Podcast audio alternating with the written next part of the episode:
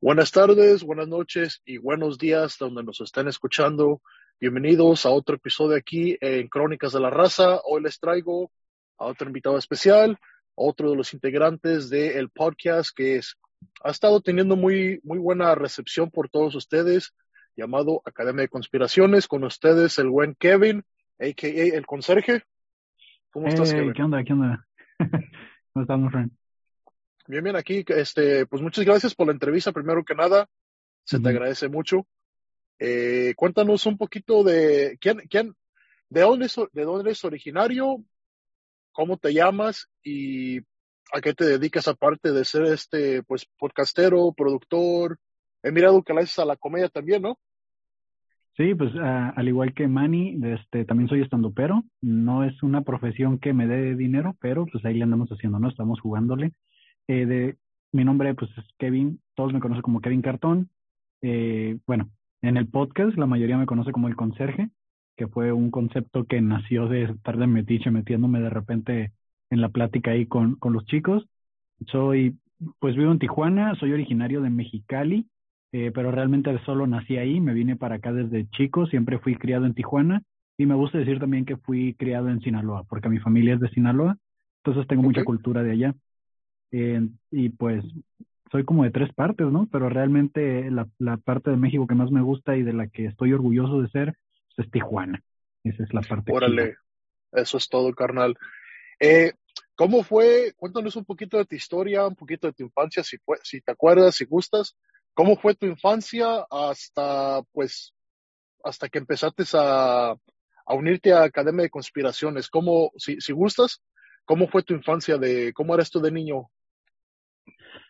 Híjole, pues fíjate que de niño siempre fui como... Mm, no, nunca estuve en una misma escuela, nunca estuve en una misma escuela, siempre estuve en escuelas diferentes, cada año cambiaba de escuela, entonces no estoy como, no soy muy bueno haciendo amigos, no soy muy bueno relacionándome con la gente, para, de hecho para mí es muy sencillo eh, simplemente conocer a alguien y al día siguiente pues que se me olvide, ¿no?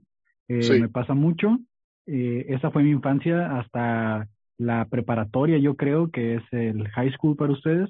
Sí, es el high school. Y ya en la, en la universidad, que fue la que sí me aventé corrida, desde, pues ya ahí fue cuando empecé a desarrollar un poquito más. Realmente, pues si, si yo describía mi infancia, es como fue muy, eh, siempre estar cambiando, siempre en cada escuela una identidad nueva, ¿no? Probar diferentes perfiles, que de repente el chico skater, el chico reggaetonero, de repente así como el, el alegre, el chistoso, el, el, el emo, así de que cada escuela era una etapa diferente, siempre dependiendo de cómo te adaptara la gente, ¿no? Porque también dependes mucho de qué lugar queda disponible en el salón, ¿no?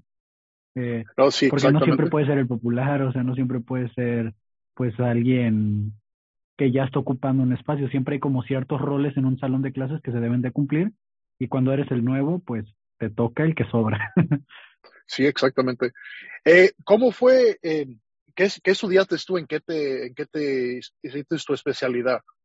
Yo soy ingeniero en mecatrónica en el área de automatización. Eh, pues básicamente lo que me dedico a hacer, lo que me deja dinero, es pues eh, a, desarrollo procesos nuevos y busco la manera de, de automatizar, de optimizarlos, eh, utilizando menos recursos humanos y utilizando más recursos pues ahora sí que mecánicos, ¿no? Eh, estar cambiando o, o, buscando la manera de mejorar un proceso. Eh, eso sería como la, la, parte cruda de la carrera, ¿no? Ya realmente lo que me toca hacer o cómo me desarrollé, pues ahorita soy ingeniero de procesos en un área electrónica. He estado también trabajando en la industria aeroespacial y pues ahí sí me oh. tocaba también traerme plantas, eh, transicionar cosas desde Estados Unidos a México y me, introducir modelos nuevos eh, que por ahí pues sí estuve un tiempo yendo y viniendo a Garden Grove, por ahí que es como una zona industrial de ahí cerca de California, y también me tocó estar yendo a Atlanta y en diferentes partes, estar pues trayendo partes a México, trayendo trabajo, ¿no? Ok, ok. eh, y ahorita que estás así, todavía sigues elaborando en eso, me imagino, ¿verdad? Todavía es como tu posesión, uh, profesión número uno, o ya le has como bajado a eso y te dedicas a hacer otras cosas. ¿Cómo, cómo estás? Sí, pues fíjate, ahorita me ha costado mucho trabajo eso, adaptarme sobre todo el último año, porque me pregunta la gente, ¿no? Eh, yo inicié con este proyecto de la productora de podcast hace dos años y, y no he podido dejar mi trabajo, es la verdad. O sea, e, el, producir podcast pues no deja dinero. Y eh, pues mi trabajo principal es, soy ingeniero en la industria, en la maquila. Tengo mi trabajo de la productora, saliendo del trabajo me vengo al estudio, que pues afortunadamente tengo, tengo a un editor que me ayuda, Alexis. y, y, antes tuve más, más personal, ¿no? Había más gente que me ayudaba pero de una u otra manera hemos, ido sacando el negocio y aparte, después de venirme al estudio, cuando es día de shows de comedia, pues me, me lanzo a los, a los bares, a los cafés, pues a hacer mis, mis shows, estar practicando, estar cotorreando, estar sacando material nuevo, pues estar tirando la comedia, ¿no? Que es lo que hacemos. Así que considero que tengo dos trabajos y una carrera. Ok. Eh, ¿qué tipo de, ¿En qué tipo de comedia te especializas tú? ¿Humor negro, humor blanco, humor mixto o, o, qué es lo que qué es lo que te gusta más a ti? es, es la verdad es que no, le, no he logrado descubrir mi identidad como comediante, no tengo tanto tiempo para definirla, pero actualmente lo que hago es este eh, uno de mis chistes más populares habla del ruido que hacen las lavadoras.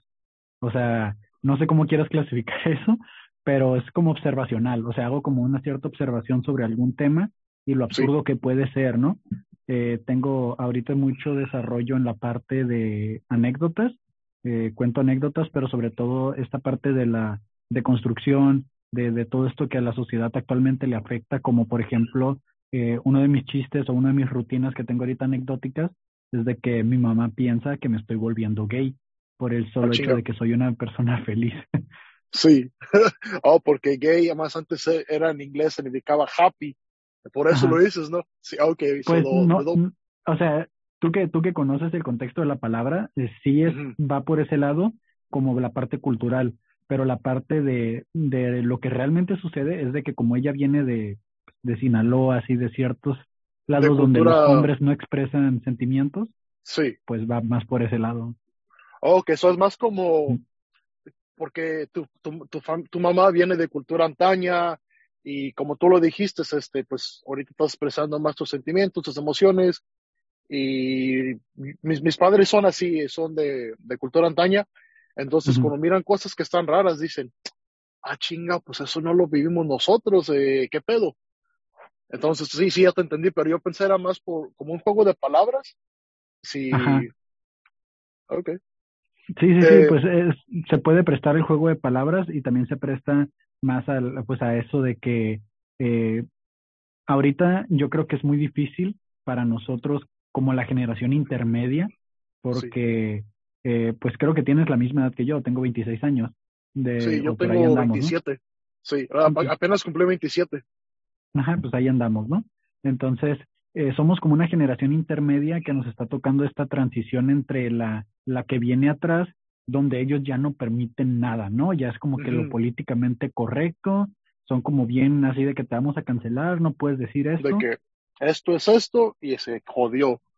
Así es, y de que no puedes ofender, que esto es ofensivo, que esto es racista, esto es clasista, esto es homofóbico. Entonces, nosotros estamos como en ese, en ese, donde se va haciendo como el cambio de, de, colores y nos tocó, a, a, mí me tocó, y es lo que hablo en la rutina, de que, pues, que todo lo que a mí se me inculcó desde pequeño, de querer o no, viene afectado por todo lo que ellos ya fueron, los adultos, que son conductas machistas, homofóbicas. Entonces, eh, yo digo en mi rutina que yo estoy aprendiendo, pues, a, a deconstruirme, ¿no? Y ahora me siento responsable de enseñarle a los mayores por qué está mal lo que están haciendo. Y eso me ha llevado a que, mi, a que piensen que soy gay y ese tipo de cosas, ¿no? Entonces, eh, eso es lo que es como el mensaje que estoy llevando en parte de mi rutina y no simplemente orientado a eso, ¿no? No aprovechándome de, de este revuelo que tiene eh, todos estos temas, sino pues que va también a, a la parte sentimental, ¿no? De ser muy intenso, hago observaciones sobre el trabajo, anécdotas sobre el trabajo, eh, de, de pláticas súper comunes que tienes con la gente que a veces ni te imaginas, ¿no? O sea, de, de, me pasa mucho que los operadores son muy ocurrentes, la gente que trabaja conmigo, y me hacen preguntas bien raras, ¿no? Entonces, eh, yo no puedo no contestarles o no puedo juzgarlos a locos o, o burlarme de ellos, porque pues ellos realmente piensan ese tipo de cosas. Y entonces yo hago observaciones sobre esas cosas y ese es mi ese es mi tipo de comedia. No estoy como en una parte de humor negro, pero sí llego a tocarlo. No estoy como humor blanco tampoco. estoy como en una comedia muy neutral en el aspecto de que trato de, de, mantener pues siempre un mensaje, ¿no? Sí, ok, está bien, está bien. Eh, ¿Cuánto tiempo llevas haciendo tus rutinas de stand-up? Ya tus, por decirlo entre comillas, tus shows, porque se pueden decir shows. Pues ¿Cuánto tiempo llevas? En el 2020 arrancamos Ajá. y pegó la pandemia, ¿no? Entonces dicen que ese año no cuenta. Yo diría que llevo como un año y medio, pero algo muy chistoso o muy curioso es de que yo en 2014, en 2014, eh, hice comedia, hice comedia en la universidad para cubrir horas extracurriculares que tenías que cubrir, sí. eh, hacer como puntos extra, no sé cómo se le llamaba, eh, y tenía que tomar una, una, una materia, un, un, taller, ¿no? De algo, y había un taller de comedia, y yo lo tomé, y hice stand-up en 2014, gané unos concursos, y me gustaba, la neta me gustaba un chorro, y lo que me mató, lo que me hizo decir, no, güey, esto no es para ti, fue que me invitaron a shows privados y los shows privados el terror de oh, los comediantes. Sí. Que es llegar a un lugar donde nadie te conoce y empezar a tirar tu material, todo, y esperar que la gente se ría cuando ellos ni siquiera sabía, ni siquiera sabían que iba a estar alguien ahí, ¿no? Intentando hacer comedia o algo. Pues, este, déjame te cuento algo también. yo, yo apenas, este, que serán como dos meses, dos, tres meses, me invitó, me invitó un amigo, saludos por cierto, se llama Fallas, eh, me, invitó, eh, me, invitó a un show, o sea, porque él es comediante, es aquí comediante del norte de California, y me invitó a una función de show, so yo fui a verlo, y me dice este güey, eh, güey, nos faltó un comediante, eh, ¿cómo ves? ¿Te avientas 10 minutos o qué onda? Le dije, le dije, bueno, pues, ¿por qué no? O sea, es algo que yo también ya quería hacer, pero simplemente no sabía cómo hacerlo y pues como ves, a mí no me da vergüenza hablar con la gente, yo me gusta platicar con, con gente, es, es, algo fácil para mí. Entonces yo llego allí, llego allí y me dice este güey, bueno, pues tú sigues, no, tú no le vas a abrir a los que ya están allí, te vamos a dar el tercero, o si quieres tú cierras. Porque el, comediante que no fue eh, se llama el gordo mamón, saludos, si lo escuchas. Eh, Por pues mamón no fue, ¿no? No, pues es que, es que se enfermó supuestamente. Eh, y pues ya me, ya me dice este compa, no, pues, pues este, te toca tercero. Dije, bueno, pero pues, o sea, yo, yo, yo sé que cuando vas empezando, cuando no eres todavía nadie, casi siempre eres el que abres, ¿no? Para que calientes el ánimo de las personas. Y pues este compa me dio, pues, el, ¿cómo se dirá? La oportunidad me hace, eh, te aviéntate a la tercera, o si quieres tú cierra el show. Y siendo mi primera, Llego allí, me presento con la gente, les digo, damas y caballeros, mi nombre es Víctor, Víctor Solís, este, pues, esta es mi primera vez aquí, entonces, pues, no, como dicen en inglés, uh, sí, sí, sí, sí tienes inglés, ¿no? El humor inglés. Sí, sí, sí. Les dije, be gentle, is my first time, así como, sean, sean, sean chidos, es mi primera vez, ¿verdad? Pues, luego, luego se empezaron a reír. Y dije, ok, entonces, pues ya vamos teniendo público. Y les empecé a contar una, una historia, una anécdota de, yo tengo un perro, se llama Django, y yo no sabía que los perros en inglés ladraban diferente que los perros en español. En inglés tienen un, un cierto ladrido que es como hace un woof, woof, y en español es más como un wow, wow. Entonces, mi perro toda su vida estaba aquí en Estados Unidos. Me lo llevé una vez a México, la primera vez, y los perros de México empezaron a ladrar y era un wow, wow. Y mi perro se queda como, ah, no mames, pues, este, ¿qué me estás diciendo, primo? Edad? Yo no te entiendo. Entonces agarró confianza y este cabrón les empieza a ladrar, les, hace woof, woof. Y los perros de México se quedaban como, igual como, pues, ah, me estás diciendo algo, güerito, pero yo no te entiendo. Entonces nomás movían su cabeza así, así.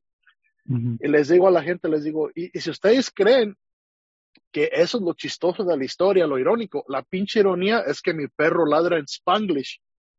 Este cabrón empieza a ladrar y empieza un woof, woof, y luego se traba y le hace woof, woof, y brinca el cabrón, o sea, se agita y brinca. Y, un día le tuve que dar un zap y le dije, hey, reacciona cabrón, porque se trababa y, cada vez que ladra, así ladra el cabrón, ya se le quedó esa maña. El ladra en Spanglish. ladra en Spanglish. Es una observación muy buena, ¿eh? No, no, lo, había, no lo había escuchado, suena muy cagado.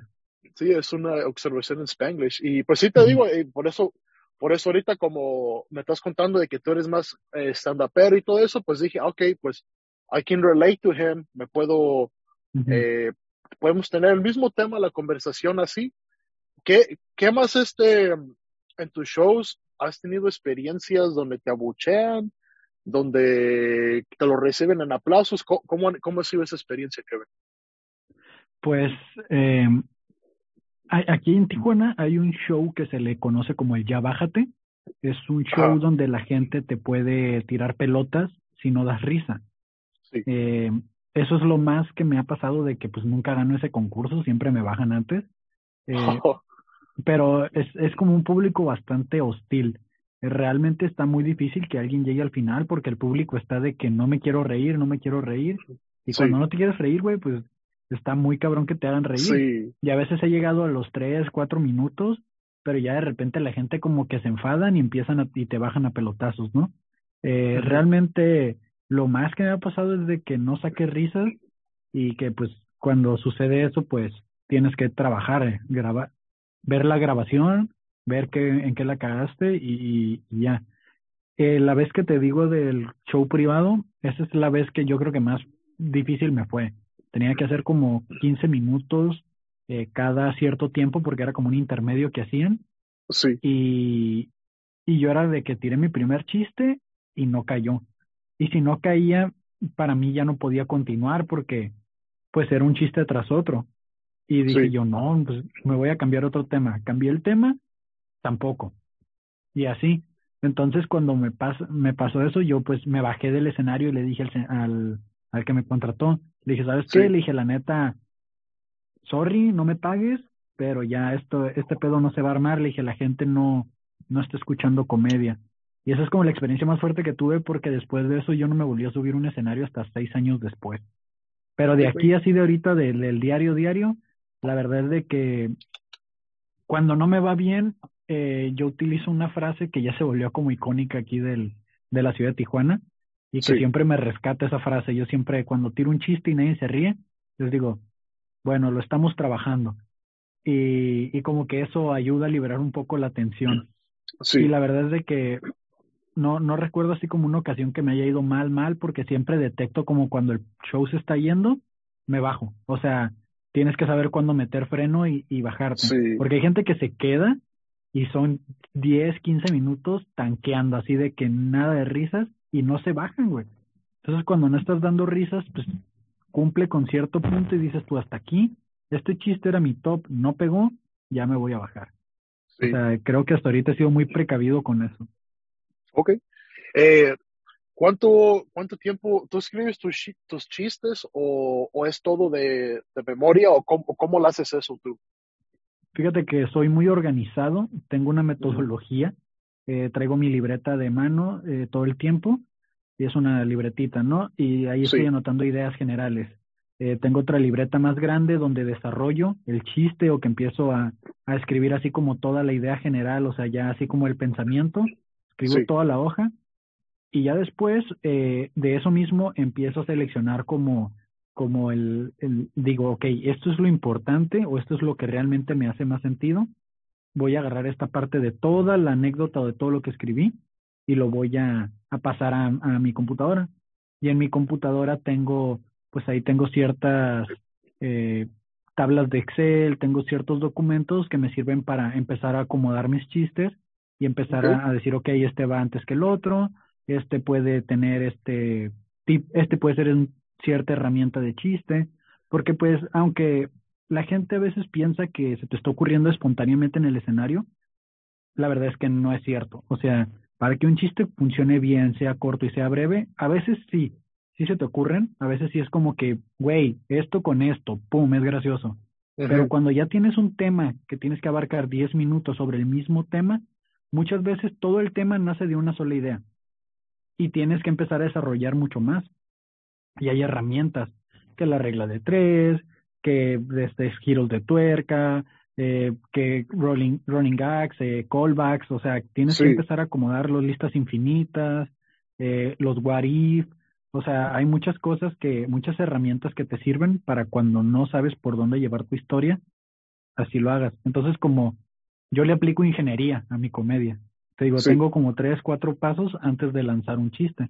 Además que me junto cada lunes con, con el crew que de comedia que tengo, tacos varios, y todos los lunes nos juntamos en la tarde y estamos, ok, esta semana se me ocurrió esta idea, traigo este, este chiste, ¿qué onda? ¿Qué les parece? Y ya empezamos así como que, eh, güey, ¿y te has preguntado si esto? ¿Y qué pasaría si esto? Y entonces así empiezas a desarrollar la idea, desarrollar, desarrollar. Ya cuando juntas algo de cinco minutos, dices, ya, ok, voy a trabajar con este material. Ok. Eh, ¿cuánto, tiempo, ¿Cuánto tiempo te toma a ti personalmente eh, formar tu, una rutina de cinco minutos? ¿Cuánto tiempo te toma a ti? Por lo general, ahorita, ahorita, como estoy en, en modo express, que estoy así no los estoy puliendo tanto los chistes, lo cual es malo. Eh, sí. Si tiro una rutina de cinco minutos, yo creo que me toma un mes hacerla, porque lo baso en una sola línea, una sola anécdota. Y trato de que sea corrido. Por ejemplo, la que traigo ahorita de, de que mi mamá piensa que soy gay, esa sí me ha tomado casi dos meses de que, desde que, porque me sucedió, o sea, fue real. Sí. Junté todo lo que me sucedió en esa semana y empezármelo a aprender. Porque obviamente la, si yo te cuento la historia, voy a tardar media hora contándote todo. Pero a la hora de llevarlo al escenario, te lo tengo que decir en cinco minutos o menos. Sí, tiene que ser rápido. Nomás para hablar de ese tema. Entonces, eh, fue, ok, esto es todo mi tema, hice como cuatro hojas de escrito y ahorita nomás me queda una. O sea, de todo lo que fui eliminando, me queda una. Sí. Y todo eso me ha llevado dos meses y aún así esa rutina no está terminada. Ok, eh, ¿Esa rutina eh, la planeas tú grabarla y subirla en un lado para que lo podamos escuchar? ¿O esa es como le caes en vivo y la miras y si no, pues ya se jodió? ¿O cómo va a estar esa? Pues es, es que esa la estoy tirando en cada show que voy y le voy agregando, le voy quitando, la voy puliendo para que si un día eh, me invitan, no sé, Kevin, tienes que hacer media hora, ok, tengo cinco minutos de lavadoras, tengo cinco minutos de trabajar en la maquila, tengo cinco minutos de que piensen que soy gay, tengo cinco minutos de eh, que una chica me dejó plantado, entonces ya voy a completando 15, 20, 30 y, y, los voy ligando. Entonces, la idea que tengo yo es completar una hora para que eso empezara a turear. Por ejemplo, ahora que vamos a ir a la Ciudad de México, pues yo ya tengo mis 15 minutos listos que voy a ir a tirar allá. Y, y es material que he venido trabajando desde hace un año y son chistes que he escrito pues en, a lo largo de ese tiempo y a lo mejor tiro algo de lo nuevo dependiendo de cómo mira el público. Si el público está respondiendo bien, eso me da la puerta a que yo pueda calar material nuevo. O sea. Sí. Ok, este, pasamos un poquito más adelante. ¿Cómo fue que te incorporaste a Academia de Conspiraciones? Eh, ayer, ayer tuve entrevista con el Panzón. Este, muy buena onda, como te lo había mencionado hace rato. Eh, me contó un poquito de, de cómo tú tú tenías el estudio con unos compañeros, pero luego lo iban a tener que cerrar por, por problemas que hayan tenido. ¿Cómo fue que te incorporaste tú a Academia de Conspiraciones? ¿Cómo fue ese, ese para ti personalmente? Sí, lo que pasó fue que, eh, pues yo te digo, tengo casi dos años con el estudio. Sí. Yo inicié un proyecto que se llamaba Los Panas Podcast, se llamaba el podcast, y yo soy muy perfeccionista. Entonces soy de que, ok, quiero hacer el podcast, lo quiero hacer bien. Empecé a comprar micrófonos, empecé a comprar todo, así, y ya que tenía todo el, equipo, ya que tenía todo el equipo, dije yo, güey, o sea, el equipo está guardado una semana, nomás lo utilizo los domingos, pues lo voy a rentar, o sea, voy a rentar el, el equipo. Y entonces hablé con uno de mis socios, o bueno, un amigo mío, y le dije, güey, hay que poner, hay que rentar un local, armamos una cabina y, y rentamos el equipo seis días de la semana. Y me dijo, él va, pues hay que hacerlo, ¿no? Entonces fue como buscamos un lugar, encontramos aquí el estudio, empezamos a condicionarlo. De hecho, eh, bueno, no sé si está en mi Instagram personal o en el Instagram de, de Carto Inc., que es el nombre de, del estudio. ahí está como cómo fuimos empezando, cómo armamos los paneles, o sea, cómo armamos todo, cambiamos, me o sea, cómo fue, cómo ha ido mejorando, ¿no? Sí, la transición. La transición, correcto. Entonces, para no hacerte el cuento muy largo, eh, eh, llegan aquí bastantes proyectos y entre esos proyectos de repente llega a Academia. A Manny lo invitaron a un podcast que se llamaba Común y para nada normal, eh, que se grababa aquí en el estudio. Lo invitaron porque pues creo que se, eran conocidos o algo así. Desde algo tenía que ver de que como que arrancaron al mismo tiempo los podcasts Academia y Común y este, invitaron a Manny. Y cuando Manny viene aquí, creo que Carlos estaba a punto de irse a la Ciudad de México. Y antes grababan en la casa de Carlos. Entonces, a lo que, a lo que, lo que tengo entendido es de que Manny llega y dice, güey, pues hay que ir a grabar ahí. Yo les rentaba aquí, me acuerdo cuando recién empecé, les rentaba 100 pesos la hora. O sea, les decía. Oh, pues estaba, estaba económico. Sí, bastante económico. Era como, yo ni siquiera sabía cobrar, man. Yo era así como 100 pesos la hora o 300 pesos la hora, algo así. Y fue como que, pues ya se dejaron venir, empezaron a grabar aquí los últimos episodios antes de que Carlos se fuera. Yo les entregaba los audios, todo. Y de repente Carlos se fue y ellos siguieron, pues siguieron el panzón y el mani porque pues yo tengo conexión a internet y todo aquí rápido. Y ellos seguían viniendo aquí. Entonces, eh, de creer o no, pues yo siempre estaba atrás de la, de la cámara. Y a mí Academia siempre fue importante porque para mí era pues de los podcasts que, que fueron más conocidos aquí en Tijuana. Y aparte que cuando yo inicié los Panas Podcast, eh, Academia inició casi al mismo tiempo. Entonces para mí era así como que, ah, esos güeyes también son de Tijuana, están haciendo un podcast.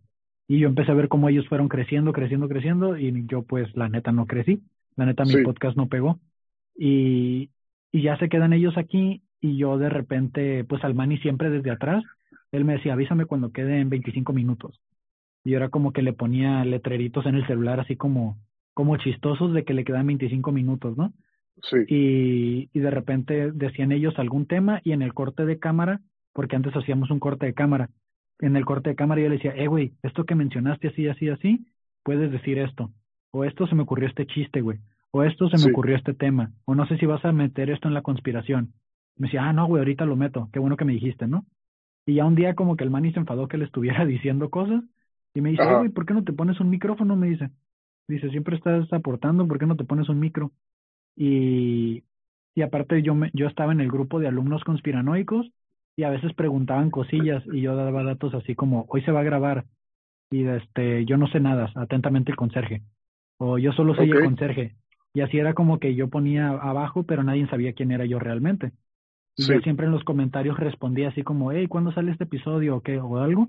Yo les respondía como, eh, por ahí escuché tal cosa. Ok. ¿Hay alguien? ¿Era, contigo las voces? No, yo escuché voces, pero no era conmigo. No sé si no sé si quieres este lo pausamos, si quieres ir a inspeccionar que no, no te pasó nada. Dale. ¿Eres tú, Alexis?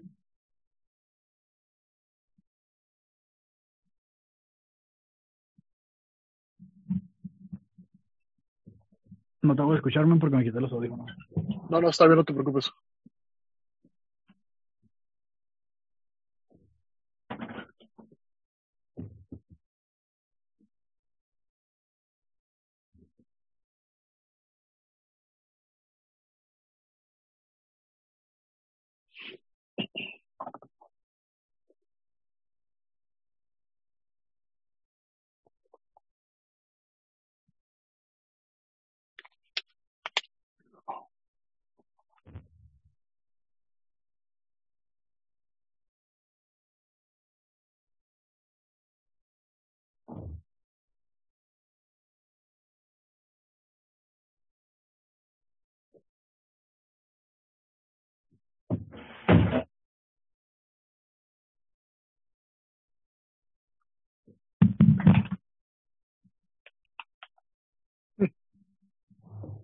Pues no hay nadie, men.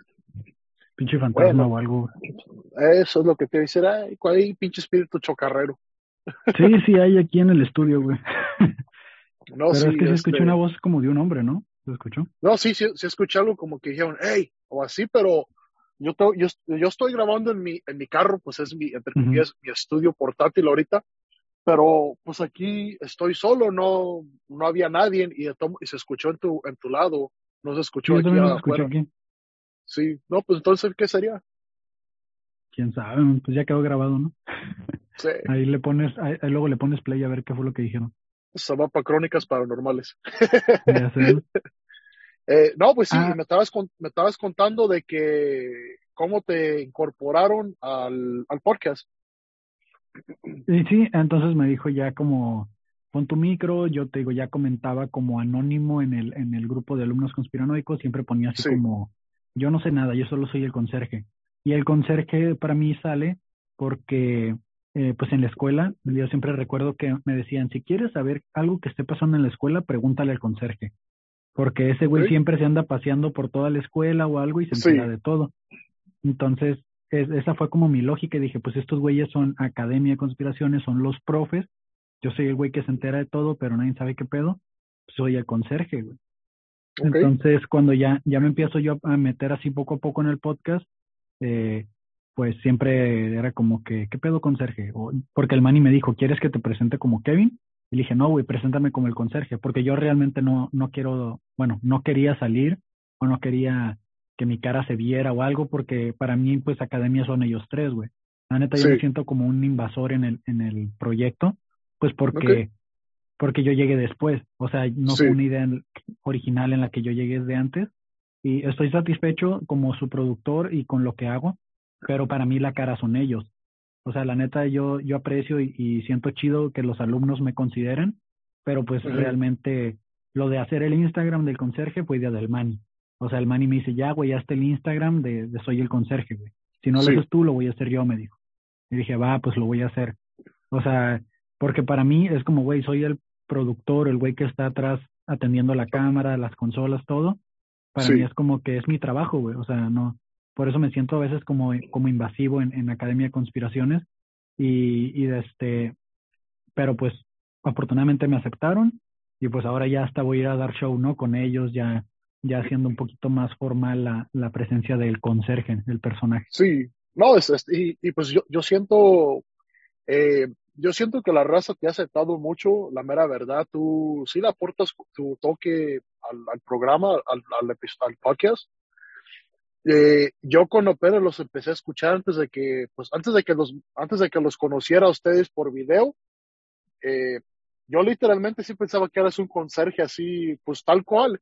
Eh, no sé si ese era como el rolling gag que tenían ustedes, pero ya después que lo, eh, cuando te presentaron, que miré en el video, dije, ah, este güey no es conserje, este, este güey tiene que ser como productor eh, o editor o algo, pero es parte del equipo, pero yo, porque los primeros episodios no, no estabas allí, era más como, a veces oía la voz, o, pero no, no estabas al 100% como tú dices. Y, y yo personalmente sí pensé que eras un conserje que andaba ahí nomás limpiando y a vez en cuando pues te cotorreabas con ellos. Pues es que es como la es, es, es realmente como la idea, ¿no? Como el personaje porque no, no todo el tiempo estoy poniendo atención. O sea, realmente por eso yo me quedo atrás, le digo, le digo al Manny, güey, este, me voy a quedar atrás porque yo no voy a estar poniendo atención. O sea, tengo que estar cuidando la cámara, tengo que estar cuidando la consola. O sea, hay cosas que tengo que hacer. Y a veces de repente nomás opino o me río en el fondo. Y que realmente pues sí es como, el personaje del conserje es el güey que sabe de todo un poco que, y la parte conspiranoica mía, ¿no? Entonces muchas veces estoy investigando en el celular y saco datos del celular, que no todo el tiempo, ya lo dejé de hacer, pero antes sí lo hacía mucho. Sí trataba de, de a, fuerzas tener como un dato curioso o algo.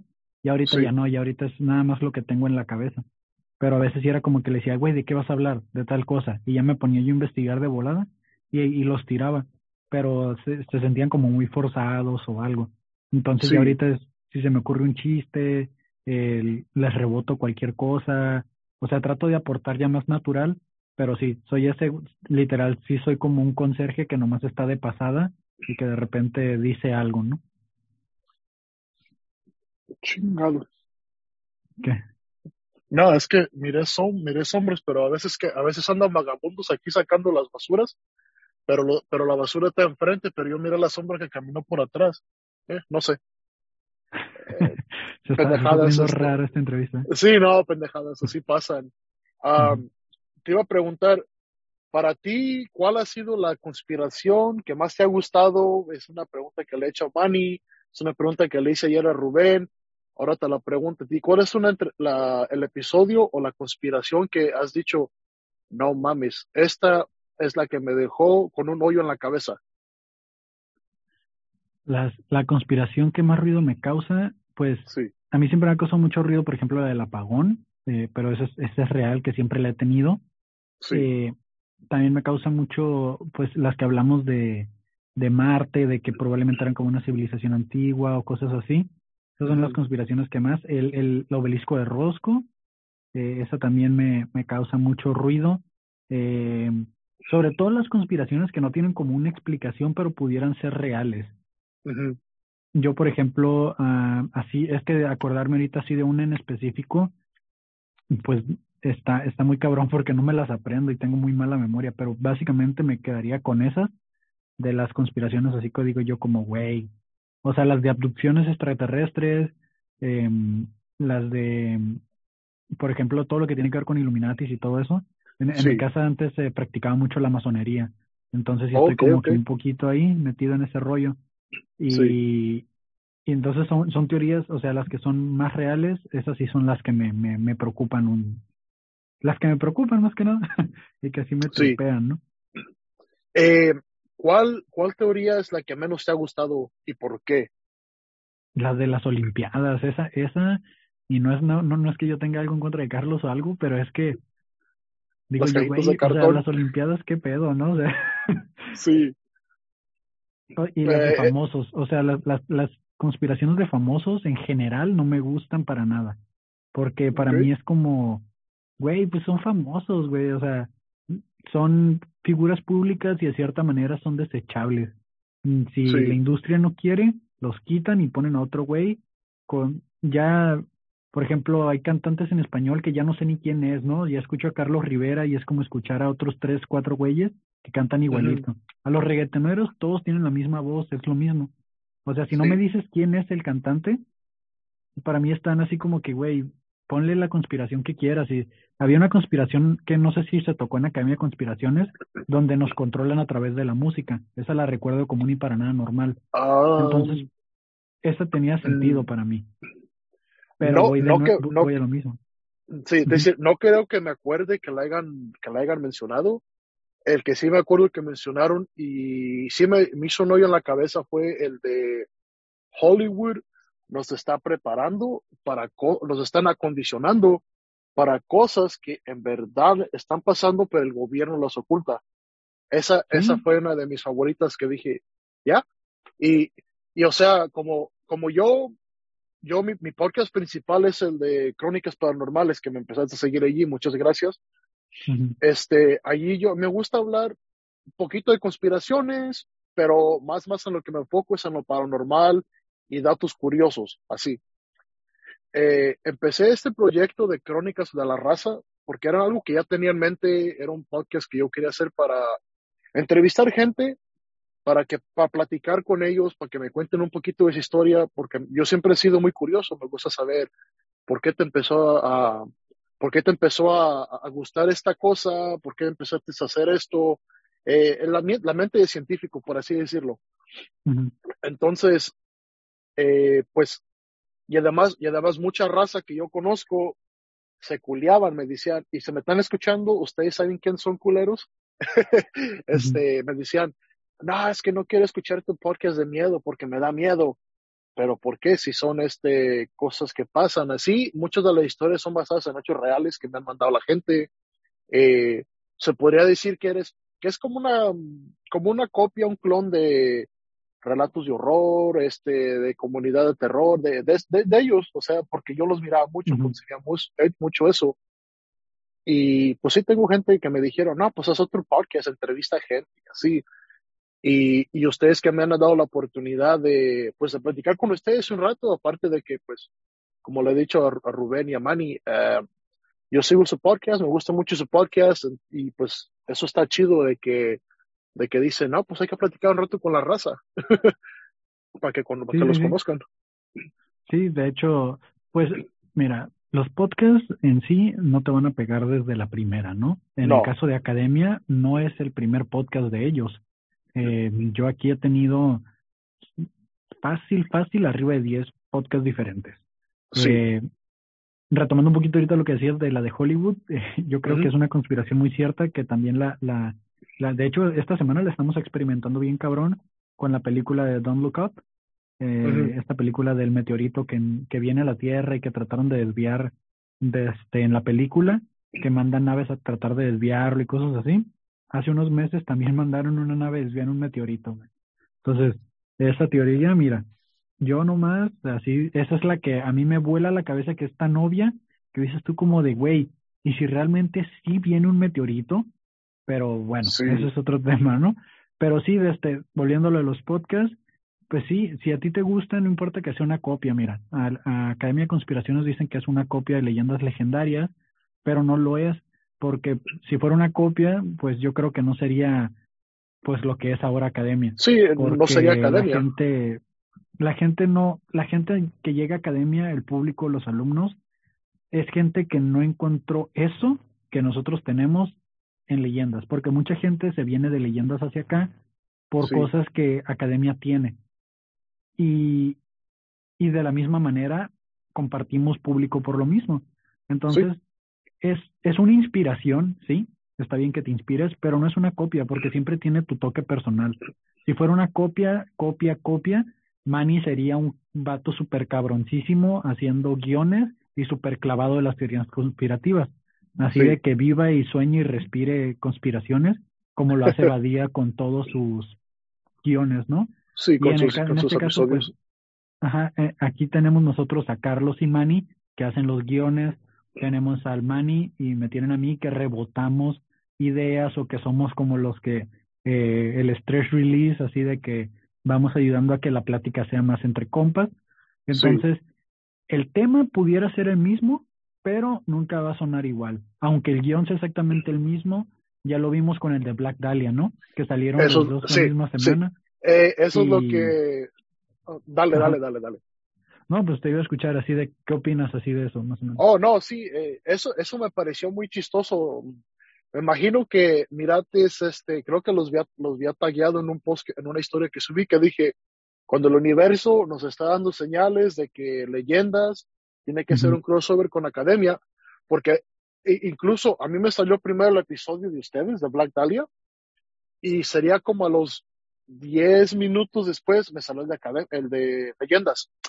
Dije, ok, déjame echar el de academia primero, porque me salió primero, eh, apunto cosas que ustedes hicieron, escucho el de leyendas y apunto cosas que ellos hicieron. El guion fue muy similar, pero la, como en inglés le decimos the delivery, el, la, eh, la entrega del guion. A mí personalmente, y no es porque les esté, no es porque, no es por, como dice, no es por, eh, por darle, por afamarlos a ustedes, porque soy, soy fan de ustedes, pero siento que ustedes le dieron cierto tono de seriedad a partes que se tenía que tener seriedad y cierto tono de, sí, un poquito de picardía, de burla, por así decirlo, y siento que tenía un balance perfecto. En contraste con leyendas, eh, ellos empezaron con una tonalidad seria, seria, seria, seria, subió, y de repente se fueron chiste, chiste, chiste, chiste, chiste, chiste, chiste, subió un poquito más la seriedad y se quedó en chistes otra vez. O sea, pero me gustó mucho, los dos fueron muy buenos, pero me gustó el de ustedes un poquito más, tuvo más ese, ese balance.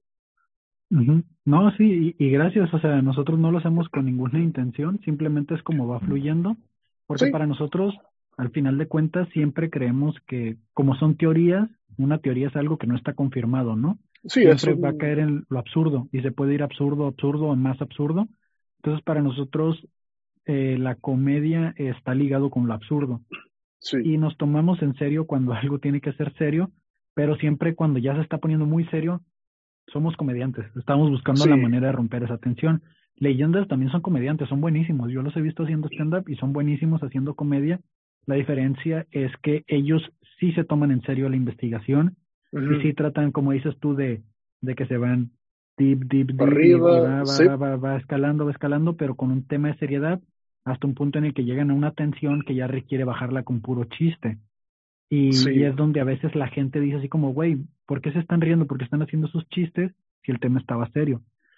Y está bien, a ellos les funciona, la neta, a mí me gustó. la parte de leyendas que ellos sí tratan de darle una conclusión y nosotros nos quedamos como con la parte de que todos sabemos, ¿no? Así como de realmente no hay una conclusión, o sea, realmente es conspiraciones y, y pues más que conspiraciones es una historia que no concluye nada y con ese sabor de que no te concluye nada, pues con lo que te vamos a dejar.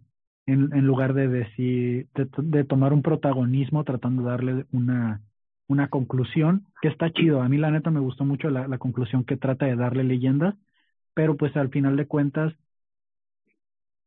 es la creo que fueron hasta las mismas fuentes, el mismo libro y todo, donde lo sacaron Manny y Badía. Sí, creo, sí, creo se pusieron de acuerdo, man. Nosotros ya lo habíamos grabado hace como dos semanas. No sé de ellos cuánto tiempo. Y fue una coincidencia muy chida. De hecho, fue como que nos mandamos mensajes y que, ¿qué onda? ¿Ya vieron que lanzamos lo mismo? No, pues que Simón, acá, qué cagado. O sea, porque pues también fuera del podcast y todo eso, eh, somos muy buenos amigos, eh, academias y leyendas. Aunque no se ha hecho el crossover, somos muy amigos, la verdad. No, eso está bien. Eso está bien de que afuera de, pues de ser colegas, colegas por casteros, también sean compas, ¿verdad? Que digan, ah, pues echamos una chela. Yo sé que Leyendas está basado, están, en la ciudad de México ellos, ¿no? ¿No están en Tijuana? No, está en Ciudad Juárez, en Ciudad Juárez. En Ciudad Juárez, o Juárez, ok. Ah, pues están cerquita de ustedes, o sea, no están tan retirados, pero yo, yo pensaba que ellos estaban en la Ciudad de México, pero pues no, sí está bien de que de que no, de que se la lleven bien, de que sean compas eh, afuera de lo laboral, de lo profesional. Este, otra cosa, a ver, ¿cómo ha cambiado tu, tu perspectiva, tu, cómo ha cambiado tu, no, te voy a decir, cómo ha cambiado tu vida desde que empezaste con ese proyecto, con desde que te integraste a leyendas? Eh, ¿Te reconoce más la gente? Ay, perdón, academia, No me enteré, dije yo, ¿cómo que estoy, también soy parte del conserje de academia?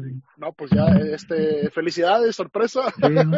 ya me vengo a enterar, ahorita le hablo a Lolo. no, sí, este, no, con academia, eh, ¿cómo ha cambiado tu, tu exposure? Eh, ¿Has tenido más seguidores eh, tu, en tu carrera de comediante o, o, o está igual todavía? Pues eh, a raíz de, de, la verdad de que sin academia, pues yo no sería lo que soy ahora, tanto como comediante como podcastero, ¿no? Sí. Eh, sobre todo porque yo aquí en la ciudad de Tijuana soy comediante autodidacta. eso quiere decir que yo no he tomado cursos y no estoy así como formando parte de un monopolio que hay local, ¿no? Y que si dicen que no, pero me atrevo a decirlo, que si no te juntas en sus shows, que si no tomas sus cursos o cosas así, pues batallas más para integrarte a la escena. Entonces, yo gracias a Academia, este, pude hacer mi primer show público y que yo le voy a estar agradecido a Lolo de Leyendas Legendarias eh, siempre, porque él fue la primera persona que me permitió eh, subirme al escenario con el lugar lleno. Y que es un reel que acabo de subir a mi, a mi a mi Instagram personal fue como... Fue, como el que dice, el que dice el momento que cambió mi vida 2021, ¿verdad? Ese. Sí, exactamente ese. Porque la verdad es de que a mí no me invitan a shows, bueno, no me invitaban a shows, no me invitaban a hacer comedia, y lo entiendo, o sea, eh, cuando vas empezando, tú piensas que eres muy gracioso y tienes un ego. Y yo sé que no era la persona más graciosa del mundo y sé que no soy el mejor comediante de Tijuana por mucho, pero sé que soy de los que más le pega, soy de los que más eh, lo trabaja, de, los que más ha estado estudiando, eh, de, los que más practica.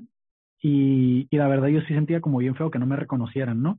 Entonces, eh, Lolo me vio un día antes en, en Ensenada hacer pues cinco minutos en un open mic, nos dejamos ir, la neta nos fue súper cabrón, al día siguiente estamos en su show, eh, invitado porque grabamos con él un podcast antes y aparte pues porque academia y todo eso, porque el man iba a abrir su show. Eh, se hace la primer, el primer sold out, se suben y yo estaba así con la espinita de, güey, yo quiero hacerlo, quiero, quiero, quiero abrir el show. Y le dije a Lolo, le digo, oye Lolo, de este, ¿crees que pueda subirme a hacer cinco minutos? Y me dice Lolo, no, claro que por supuesto que sí, men, dile al encargado que yo digo que te vas a subir, güey. Y ya fue como uh, que, ah, qué cabrón, güey. Muchas gracias, men. Entonces, me da la oportunidad, me subo, me presentan como el conserje de Academia de Conspiraciones y, y ya es como que hago mis cinco minutos, me va muy cabrón, es como el mejor show hasta ahorita. Y, y para mí a partir de ese momento se me abrieron un chorro de puertas. Ya era como que a la siguiente semana ya está invitado a otro show y me empezaron a agarrar para abrir shows aquí y, y tuve un mes así de que dos, tres shows a la semana y hasta la fecha, apenas mi último show fue hace dos semanas. O sea, de que a partir de ahí empezó a mejorar todo, me empezaron a considerar bien cabrón para comedia. Ahorita me acaban de hablar antes de, antes de esta entrevista para abrir un show el 15 de enero. Y le digo, no, my friend, ya, ya está rechazo, ¿no? Ya voy a estar en la Ciudad de México. Entonces, todo, todo, todo, aparte de lo que he trabajado en la comedia, Academia de Conspiraciones me dio ese plus, me dio ese empuje. Eh, tengo la cuenta del conserje que tiene más seguidores que mi cuenta personal. Entonces, es imposible que yo te diga que Academia no me ha hecho crecer eh, como, como a lo mejor lo hubiera hecho yo solo. Porque realmente el que la gente, de hecho, gente que me sigue en mi cuenta personal y que me sigue en la cuenta del conserje es como que, ah, qué chingón. Y me han visto en shows y, me dicen, hey, vas a andar por acá por Ensenada, Simón, y ya me piden fotos. El otro día fui a, como técnico de audio al Negas, no sé si sepas qué es el Negas. Eh, eh no, no creo. El Negas es, eh, tiene el, ese podcast junto con el Heshas y es un youtuber que tiene más de 10 años haciendo animaciones en español con pura sátira y doblaje y burlas así de que eh, hace voces y todo, son dibujillos y todo. Está, la neta está muy perro, pero pues no es como, no estoy como en ese nicho. Pero me invitaron a, a, pues así, ¿no? Igual, eh, güey, ese es el vato que graba academia, eh, pues dile que, que si te hace el paro. Eh, güey, que tú eres el técnico de audio academia, Simón. Eh, ¿cuánto me cobras por monitorearme eh, mi show en vivo? Ah, pues tanto, men. Ah, pues Kyle. Fui y ahí estando yo en la consola, se acerca Luis que ya me ha encontrado en varias partes, es un fan, y me pide una foto, ¿no? Y se queda el negro así como, ¿qué pedo, güey? Y digo, ah, pues me reconocieron del podcast, güey. Y es como que, o sea, aquí en Tijuana se está empezando a hacer ruido ya con, con academia, que no se compara en seguidores, que no se compara en el fandom de leyendas o de la cotorriza o de podcast súper grandes. Sí. Pero créeme que para mí esos, esas personas que nos siguen son siete mil aproximadamente, más de siete mil en YouTube y en Instagram por ahí anda más o menos. Neta que para mí es como si fueran un millón, güey. O sea, ya el hecho de que te pidan una foto en el show del Borre, yo estaba sentado hasta atrás y se acerca un, un, alumno del grupo de alumnos conspiranoicos y nos pide una foto milla al panzón. Y es como que es una sola cosa, man. Pero apenas lo, o sea, yo sé que no se compara con el asientos de fotos que le piden a alguien más, pero güey, ya que te pidan una, ya te dices tú como, ay, güey, algo estoy haciendo bien. sí, se siente chido. Eh, a ver, déjame, ¿qué, qué, ¿qué tipo de música, qué tipo de entretenimiento consumes tú? Este, aparte de, pues, de lo de los podcasts y esas cosas, ¿qué, qué tipo de música te gusta a ti? ¿Qué tipo de música? Mi banda favorita es Interpol. Interpol. Estoy así de que, neta, que si alguien de los que escucha esto o que me sigue escucha Interpol, manden un mensaje y vamos a ser mejores amigos porque casi nadie la escucha. Eh, escucho mucha música alternativa, house, electro, desde hip hop, rap, o sea, la verdad es muy variado. No tengo como un género definido. Me gusta el rock, me gusta el heavy metal, o sea, de todo, menos música en español. La banda y todo eso no me gusta, pero en inglés así lo que quieras. El reggaetón, pues te lo consumo pedo, pero no lo traigo en mi celular ni, de, ni por error. Okay. Eh, eso es, eso es lo que consumo. En cuanto a series, a mí mándame series de viajes en el tiempo, de conspiraciones, de, de fin del mundo, o sea, así de asesinos seriales y soy feliz. Mm, el, las únicas películas que me cuesta un poco trabajo ver son las de terror, las miro, pero me cuesta mucho y no las puedo ver solo. Pero así, si es una, lo que sea de viajes en el tiempo, así viajes en el tiempo es mi top. ¿Has mirado la serie de Doctor, creo que se llama Doctor Who? Doctor Who, no le he visto, me la han recomendado un chorro. De este, no sé si tenga viajes en el tiempo, por eso creo que no la he visto, porque no sé de qué eh, trata. Si no me equivoco, creo que es una serie británica de un, pues, un que creo que es como un científico y tiene una, ¿sí te acuerdas las casetillas de, de teléfono de más antes? se mete en las casetillas.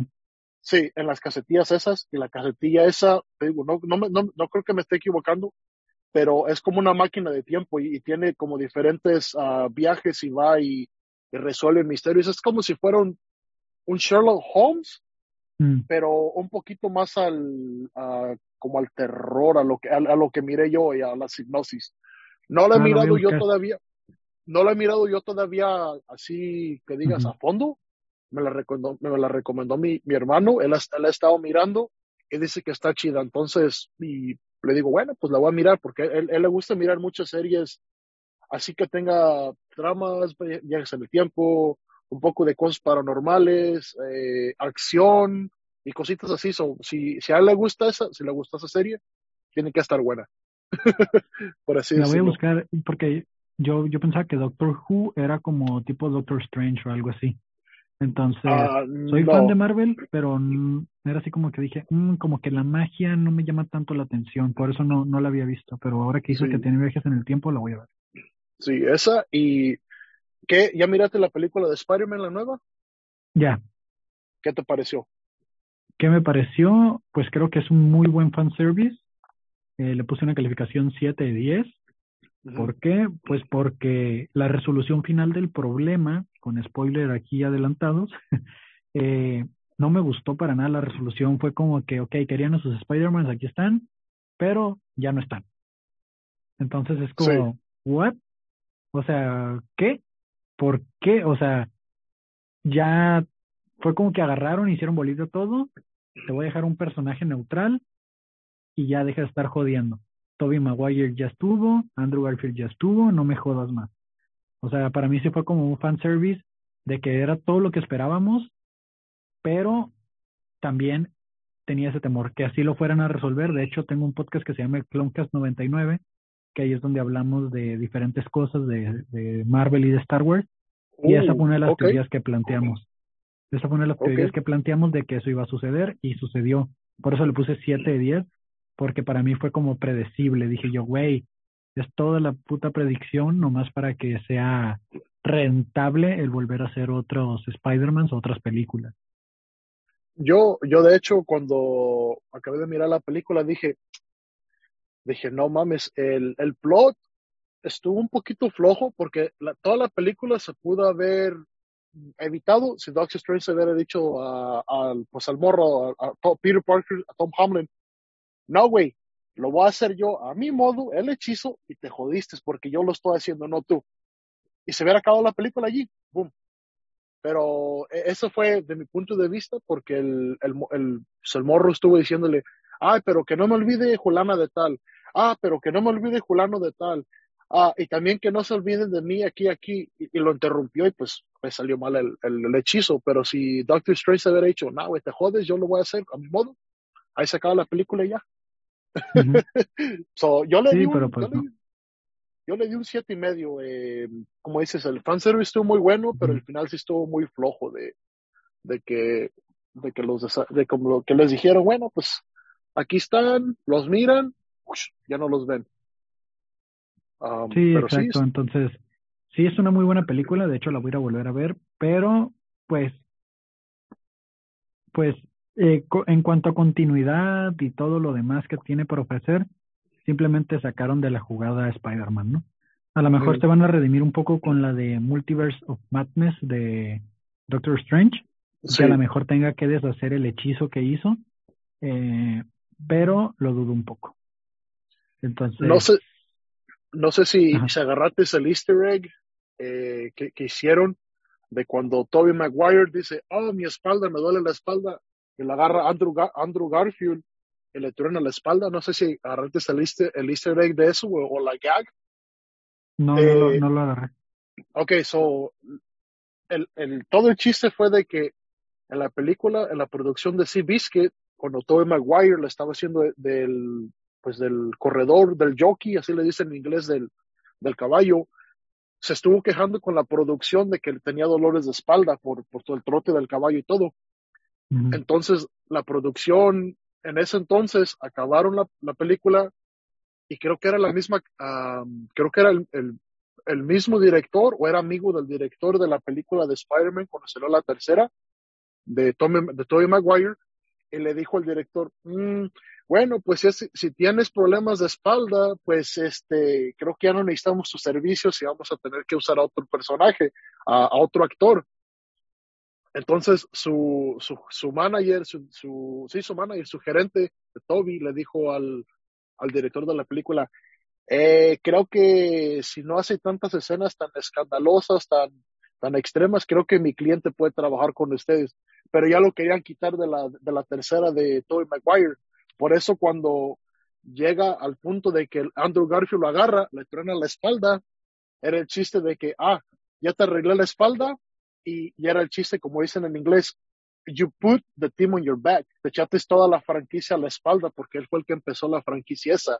Eso fue, y ese fue el rolling, sí, ese fue el rolling gag de, de lo que tenían, el easter egg.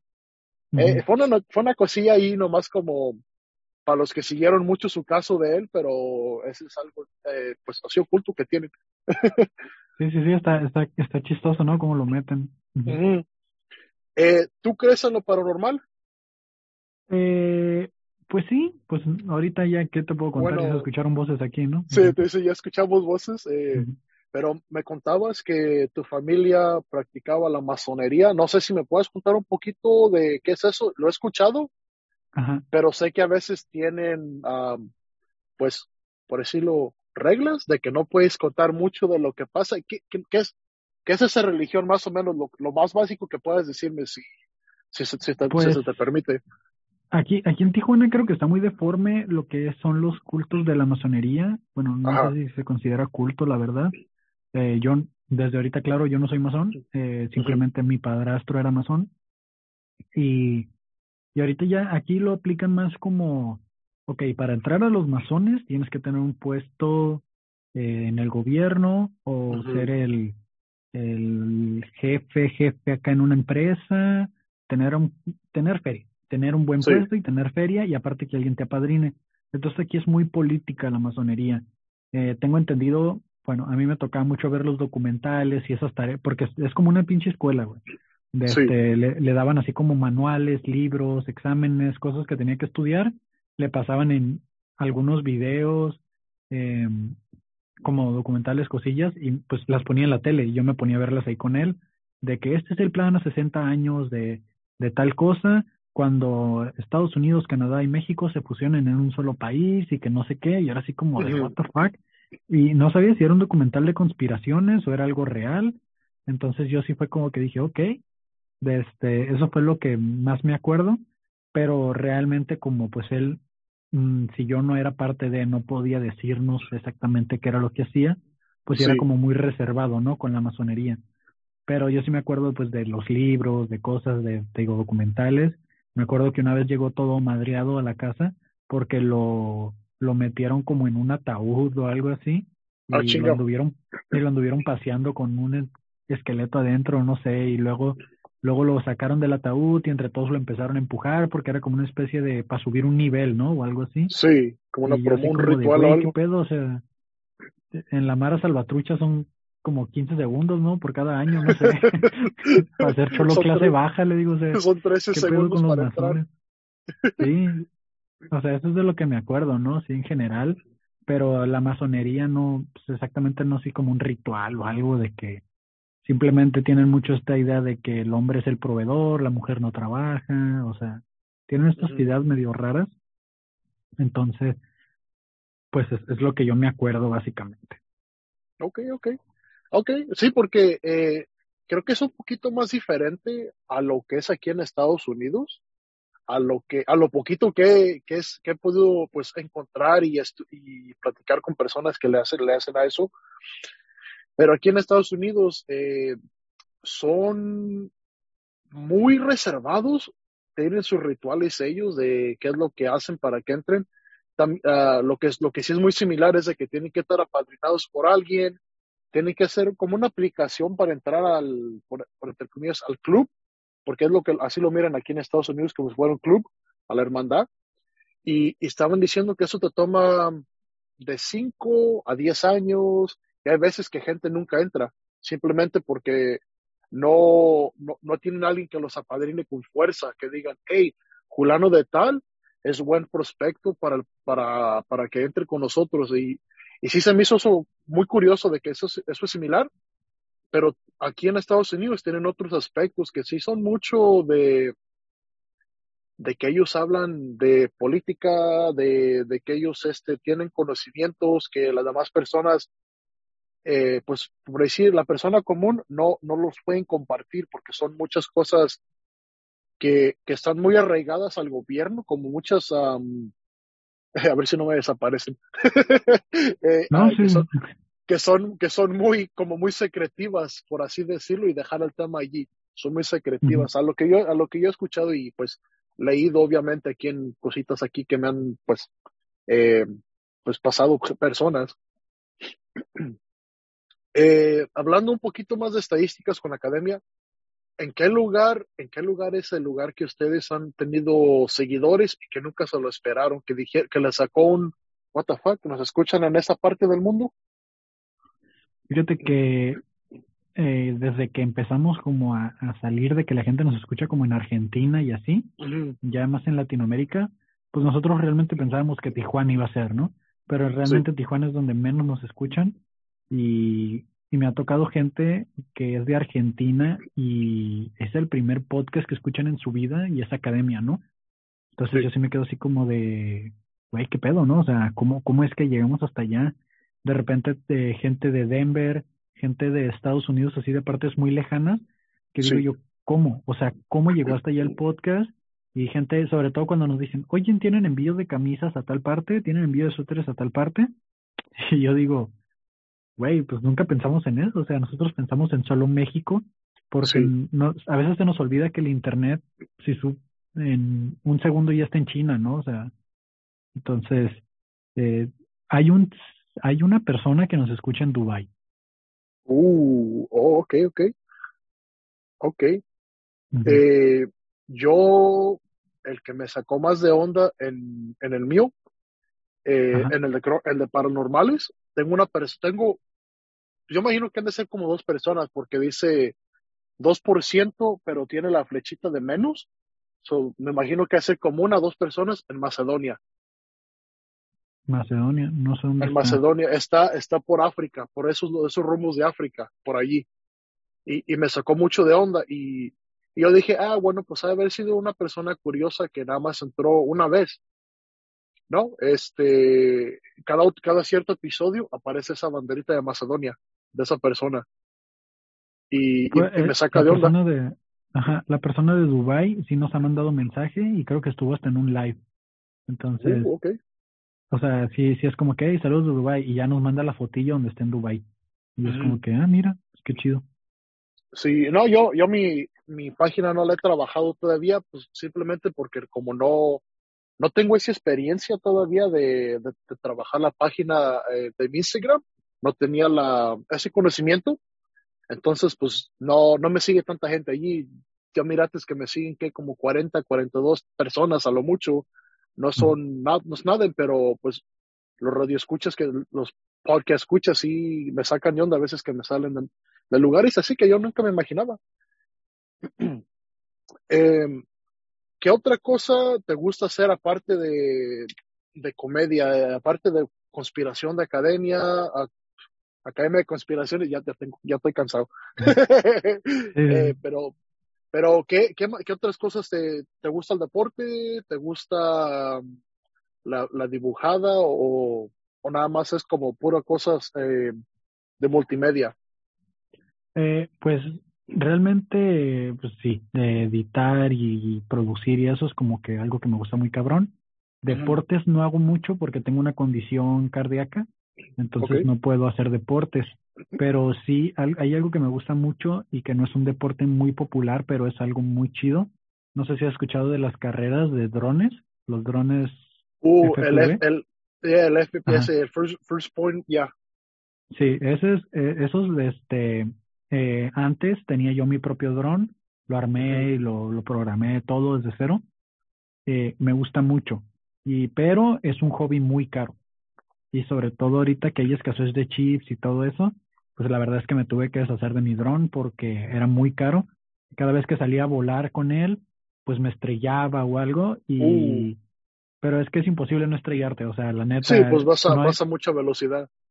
No hay aterrizajes limpios, siempre que vas a aterrizar es un madrazo y se te va a chingar una propela, un motor, algo. Entonces era 50 dólares cada vez que salía a volar, mínimo, ¿no? Entonces sí fue como que dije, ok, no puedo sostener este hobby, es muy caro. Y la realidad es que aquí en México las competencias de drones todavía no llegan. Entonces yo decía así como para hacerme competidor profesional me tengo que ir a Estados Unidos, la frontera cerró, entonces era como que muchas cosas en contra y lo puse en pausa. Eso es como lo que me gusta mucho porque me recuerda mucho a las naves de Star Wars. Como me encanta Star Wars, pues, eh, es como te pones los lentes, los Googles, y es los que vuelas, estás volando dentro del dron y vas en chinga, o sea, y es como que para mí es, es estar en una nave a toda velocidad y, y tiene una inmersión, o sea, escuchar el zumbido de los motores, pero llegar a tu casa, practicar en el simulador, este, programarlo, calibrarlo, ajustar las sensibilidades de, de que, ok, quiero hacer cierto tipo de vuelta, cierto tipo de velocidad, pues tengo que ajustar los motores para cierta respuesta, y hacer cálculos matemáticos, todo para mí era como que lo máximo. Pero pues es un, es un hobby muy caro. Sí, yo, yo de, de incluso tengo un vecino aquí cerquita. Él armó su propio dron para para eso también, de carreras pero ese cabrón armó, después armó otro, pero le puso propellers de, de hoja, de pues, de navajas de licuadora, de motor de licuadora. Entonces con esa madre vuela, hace unos zumbidos, hace y se oye muy recio.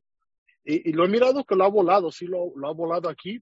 Eh, no sé cómo están las leyes allá en México con los drones o todo, pero aquí, aquí en Estados Unidos están muy regulados muy, son muy, este, si, si pesa más de 250 gramos, lo tienes que registrar y todo eso, pero, pero tienen mucha regulación, mucho, está muy regulado.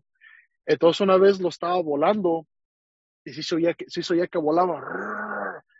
No pasaron, no sé, ni, ni cinco minutos cuando regresó con el dron, lo guardó ya tenemos, ya tenemos al policía aquí que nos estaba preguntando que si no habíamos escuchado que andaban volando cosas. Un, dijo una nave espacial, es lo que dijo que lo habían reportado. Y dijo mi, dijo mi vecino, no, aquí no hemos este, escuchado nada, apenas venimos saliendo del trabajo. Pero sí, son, están muy regulados aquí, desafortunadamente.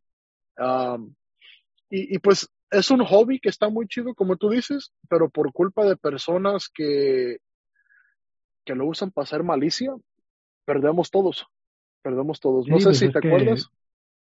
Imagínate que agarres tú el dron, por ejemplo, aquí está el aeropuerto, ¿no? En corto. Y veas que un avión va despegando, vas y lo, porque esas madres vuelan fácil, alcanzas al avión, o sea, los de oh, carrera. sí, sí, sí, sí. Y lo estrellas contra una turbina. Las baterías de litio explotan bien cabrón, o sea, puedes hacer un desmadre si, se si te lo propones. Obviamente, pues es, es lo que tratan de regular. Se supone que no puedes volar cerca de un aeropuerto por lo menos en un radio de 20 kilómetros o de 8 kilómetros, no recuerdo exactamente. Y en el caso de los drones de carreras, eh, pues como no tienen sensores, o sea, no, no tienen un botón de home que regresan a su origen, o sea, son, básicamente no tienen sensores, o sea, solo tienen el, el giroscopio y el acelerómetro y ya está, o sea, no tienen un control de coordenadas, de proximidad, nada. Pues es como si le estuvieras dando un misil a una persona para que lo estrelle donde quiera.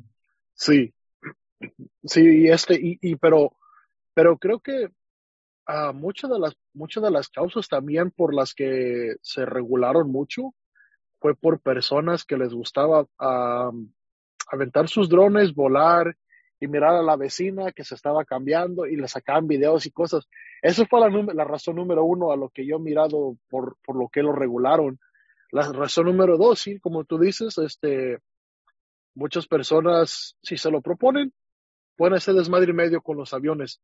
Uh, aquí donde yo vivo, el aeropuerto más cercano creo que está como a 20 millas de donde yo vivo. Entonces, eh, no, no, es, no es tan fácil volar un dron aquí, simplemente porque está el aeropuerto cerca y, y, ahí tienen este, uh, por la aplicación, la aplicación del DJI, tiene sensores de que si estás muy cerca a, a esos lugares, no, no deja que, la, que, la, que el dron vuele, no, deja que lo, no lo deja que lo despegues. Están muy regulados. Y eso es, lo, eso es lo que, desgraciadamente, por personas que no supieron cómo usar el hobby, pues ahorita todas las demás personas están perdiendo. Exacto. Por eso creo yo que los carros voladores no van a llegar muy pronto. No, no, tampoco. Yo creo que nosotros vamos a poder desarrollar habilidades como, como Goku para controlar nuestro ki y poder volar. Eso estaría muy bien, ¿eh? Que yo sí lo intenté, pero, pero yo creo que ya no se va a armar. ¿Tú, ¿Tú también sigues este anime como, como Rubén o tú no le entras a eso tanto? Pues fíjate que no estoy tan, tan clavado como el panzón, porque pues yo sí soy más de... Eh, o sea, sí soy de los clásicos, Goku, eh, Pokémon, Yu-Gi-Oh, Blade Blade. Eh, Ahorita me recomendaron uno que se llama Demon Slayer, algo así. Oh, Demon Slayer, sí, Demon Slayer. Pero no sé, o sea, me acuerdo de Hamtaro, de, de Sakura, eh, Supercampeones, Los Caballeros del Zodiaco, pero de todas maneras no fui tan clavado como para acordarme de los episodios o de todo. Nunca he visto One Piece, Naruto miré nomás las primeras temporadas, hasta como cuando ya empiezan a crecer y ya no tuvo mucho sentido para mí. Entonces fue como que, ok, o sea, me gusta, pero no soy tan clavado como el panzón. Simplemente entiendo las referencias culturales porque pues he llegado a ver una que otra temporada de cada cosa. De la que sí me sé casi de pieza que a veces es Dragon Ball Z, pues porque es así como lo que teníamos para ver en la tele cuando estábamos chiquitos, ¿no? Y ahorita con el Dragon Ball Super, pues es igual, ese sí me lo sé porque pues también lo estar esperando semana con semana cada vez que salía el episodio. Entonces es como el, de las cosas que más veo.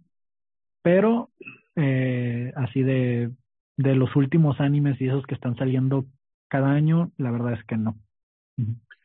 eh, si, si, te gustó, si te gustó este Naruto, hay otro anime que se llama Jujutsu Kaisen. No sé si lo has escuchado, te lo han recomendado. Eh, ese, ese también tiene la típica trama de que son estudiantes, pero ellos también hacen como, como ninjitsu, y, y pero van y cazan, van y cazan, eh, les llaman maldiciones, pero son como fantasmas y cosas así. Eh, me imagino que yo creo que sí te gustaría, es, es este como si fuera una combinación de Naruto con Demon Slayer. Si te gustó Demon Slayer, eso te va a gustar también. Pero estos güeyes son, son como ninjas, como ninjas mm. exorcistas, por así decirlo. Eh, estuvo muy bueno, estuvo muy bueno. Um, sí. ¿Qué? Este, también, ¿eres coleccionista también o no? ¿O tú no le entras al mundo de la colección? Pues no, últimamente lo que me agarré comprando fueron los cómics y todo lo que tiene que ver con la nueva trilogía de Star Wars, el High Republic. Eh, tengo los libros y tengo los cómics. Estoy al día con los cómics del High Republic, de todos. Y de hecho tengo que ir el viernes a recoger los últimos y así estoy. Es como lo único que me agarré ahorita coleccionando. Pero realmente coleccionar, coleccionar algo, no. No, ok, ok. Bueno, pues este, si quiere, eh, no sé, a ver qué lo son, permíteme. Nada más porque. 742, ok. No, no sé cuánto tiempo, no sé cuánto tiempo todavía tengas de disponibilidad. Este. No me queda mucha pila, me, me queda como 20% de pila, entonces. ok.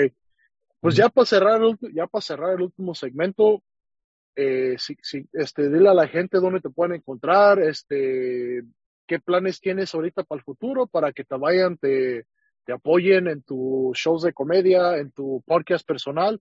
Dices que tienes otro podcast, ¿verdad? Que, que hablas de, de películas y, series así, ¿verdad? Sí, tengo el Cloncast 99, Cloncast 99, eh, que básicamente es Star Wars. Todo inició con la serie de Bad Batch, que es el, el las fuerzas Clon 99, que son un grupo de clones defectuosos de ahí nos pasamos a, ver el What If, que fue Marvel. Y ahorita ya nos agarramos como Disney está lanzando una serie de Star Wars, una serie de Marvel, una serie de Star Wars, una de Marvel. Pues ya lo englobamos en una sola. Este, vamos a arrancar el año en enero con The Book of Boba Fett, que se estrena el 29 de diciembre. Entonces, hacemos la review cada semana, sale el episodio, subimos review. De qué nos pareció, qué esperamos, teorías y, y narramos con todos los spoilers eh, de qué fue el episodio, ¿no? Decimos cómo estuvo la trama, qué nos pareció y pues le metemos ahí comedia de todo, ¿no? Ese Cloncast99, Cloncast99, ahí lo pueden encontrar en Instagram. Eh, vienen más proyectos, pues mi canal de Carto Inc., ahí pueden encontrar todas mis producciones. Eh, tengo actualmente Debatires de Vatos, eh, tengo actualmente mis amigos eh, con Amistad Maldonado. Tengo, va a salir uno nuevo que se llama El Fabuloso Show, que sale también en enero. Entonces ahí que sigan el canal de Cartoon ahí pueden encontrar cloncas, pueden encontrar todo, o busquen cada podcast individualmente en Spotify y cualquier plataforma de audio. Ok, pues muchas gracias Kevin, este fue un placer platicar contigo, fue un placer la entrevista. Eh, pues ojalá, ojalá que, que, te vaya muy bien, muy chido este, en este evento que van a tener en la Ciudad de México, ustedes, los de, todos ustedes, les deseo lo mejor. Y pues Sí, y pues ahí nos estamos hablando en Instagram si, si gustas. Eh, aquí tienes otro amigo más, como le dije a Rubén y a Manny. Eh, muchas gracias por haberme seguido y muchas gracias por darme la, la, oportunidad de platicar con ustedes. Muchas gracias. No, claro que sí, me va a ver que te va a ir muy chido. Muchas gracias. Ahora nos estamos viendo pues, Kevin. Gracias, eh. Dale, men. Ánimo. Órale, adiós. Adiós. Adiós.